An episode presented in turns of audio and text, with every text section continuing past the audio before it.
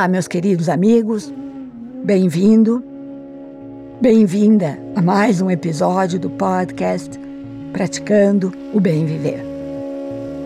Eu sou Márcia De Luca e compartilho aqui semanalmente conhecimentos variados para inspirar você a trilhar os caminhos do bem viver. Já passamos da metade dessa série, O Caminho do Mago. E aqui vai a minha primeira pergunta. Você tem refletido profundamente sobre o verdadeiro significado de cada lição? Você tem colocado em prática os aprendizados? Sim, porque, como você já sabe, mas vale aqui lembrar, todo conhecimento teórico não vivenciado se torna arquivo morto. Lembra disso? Relembrando também que temos que aprofundar os conceitos que queremos realmente aprender e tornar realidade em nossa vida. Sem prática, sem reflexão, não vamos a lugar nenhum. Aliás, sem o trio Maravilha, não vamos a lugar nenhum. Lembra do trio Maravilha? Vamos lá no repeteco habitual. Intenção, disciplina e tempo. Hoje compartilho mais uma lição do mago ao menino Arthur. Como acontece com todas as crianças, eventualmente Arthur entra em contato com a morte. Um belo dia, Merlin o encontra agachado na floresta, olhando para um monte de penas.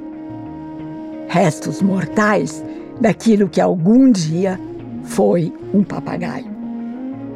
O que aconteceu? Ele pergunta. Depende, responde Merlin. Depende do quê? E Merlin acrescenta: da maneira através da qual você olha para isso. A maioria dos mortais chama isso de morte de um pássaro. Por morto, eles entendem que sua vida acabou. No entanto, os mortais mais sábios olham para isso de uma maneira mais profunda. Eles veem que a morte é apenas uma reorganização.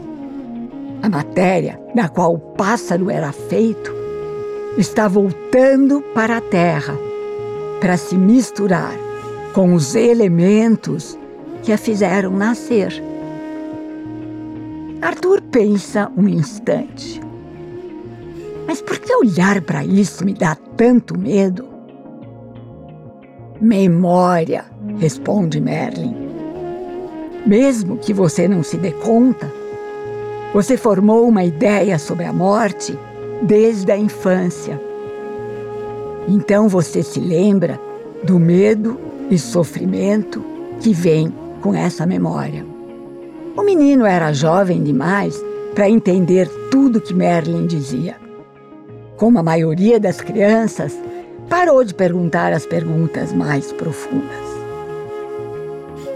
Ele se satisfez com as explicações de Merlin até anos depois, quando ele entendeu, finalmente, que a morte poderia acontecer também para ele, e não somente para os animais. Eu acho, disse Arthur, quando ele tinha 12 anos, que eu estou ficando a cada dia com mais medo da morte. Merlin acena com a cabeça. Conforme você tem suas experiências nesse mundo, suas memórias voltam de uma maneira muito forte. Mas tem algo mais. Os mortais têm medo da morte porque eles temem a perda de suas posses. Se você vê um animal morto você não sabe dizer que parte dele morreu. Depois do seu último alento, o corpo pesa a mesma coisa. Apenas a respiração se foi. As mortais têm casas e coisas. Eles têm famílias e valorizam suas experiências. Perder tudo isso gera um medo terrível. Mas eu vou te contar um segredo. Nada morre no momento da morte. A morte é um começo e não um fim.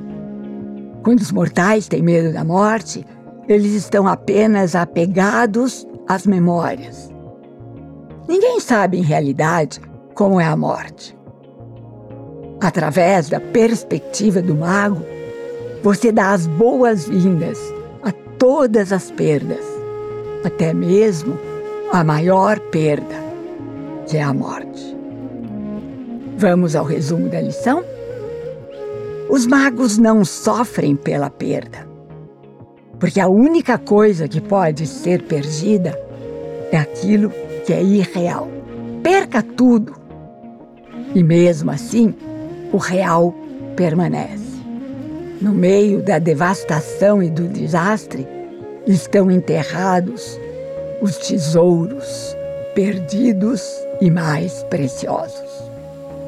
Quando você olhar para as cinzas, procure bem. Bom tema para reflexão, certo? E aqui me despeço com a saudação o mago que habita a caverna de cristal do meu coração Reverencie o mago que habita a caverna de cristal do seu coração. E todos somos um. Namaskar.